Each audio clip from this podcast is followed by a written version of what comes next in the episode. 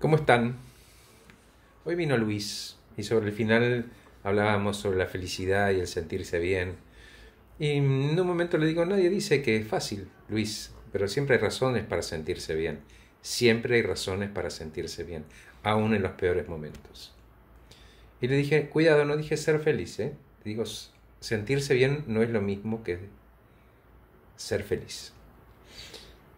Porque a pesar de todos los obstáculos que hay en la vida, con los jefes, los hijos, la familia, eh, pretextos que uno inventa y que todos somos capaces de superarlos de cualquier manera.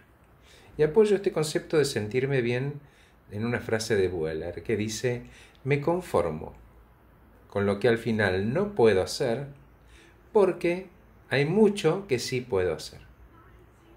no quiere decir que yo niegue los aspectos negativos de estos obstáculos, pero yo puedo elegir enfocarme en aquello que sí puedo hacer y que me gusta mucho.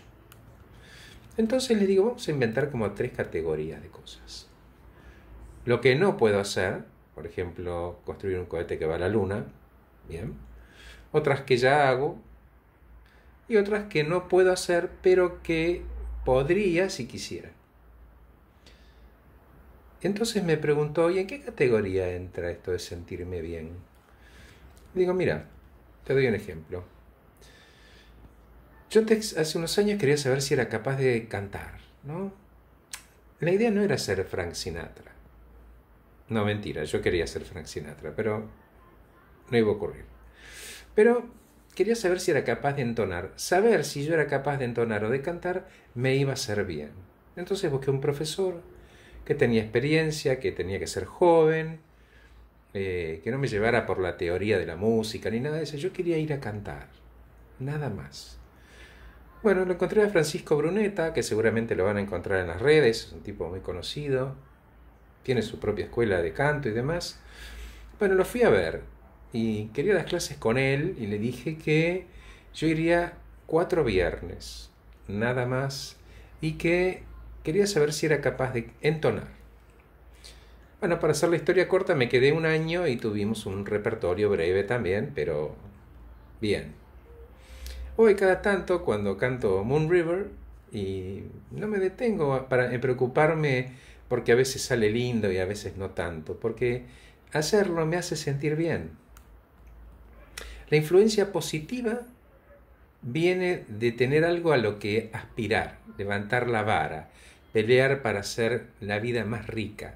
No tiene que ser grande, puede ser cualquier cosa, pintar, cantar, bailar, estudiar, lo que quieran.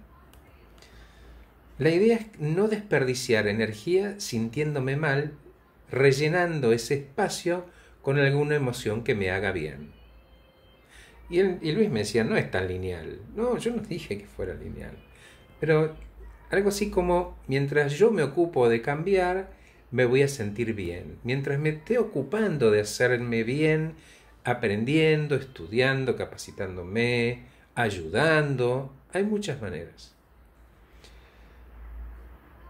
Y ese es el propósito, sentirse bien. Más que una emoción, es una sensación, es corporal. En este momento, hablando con ustedes, me siento bien, me siento bárbaro. Y me dice este Luis, ¿Vos me estás hablando de ser feliz? Digo, no, campeón, te estoy diciendo que es sentirse bien.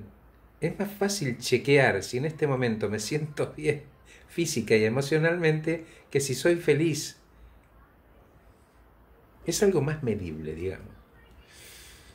Y me dice, bueno, pero en la pelea a veces, viste, yo me siento derrotado, entro en un estado de resignación.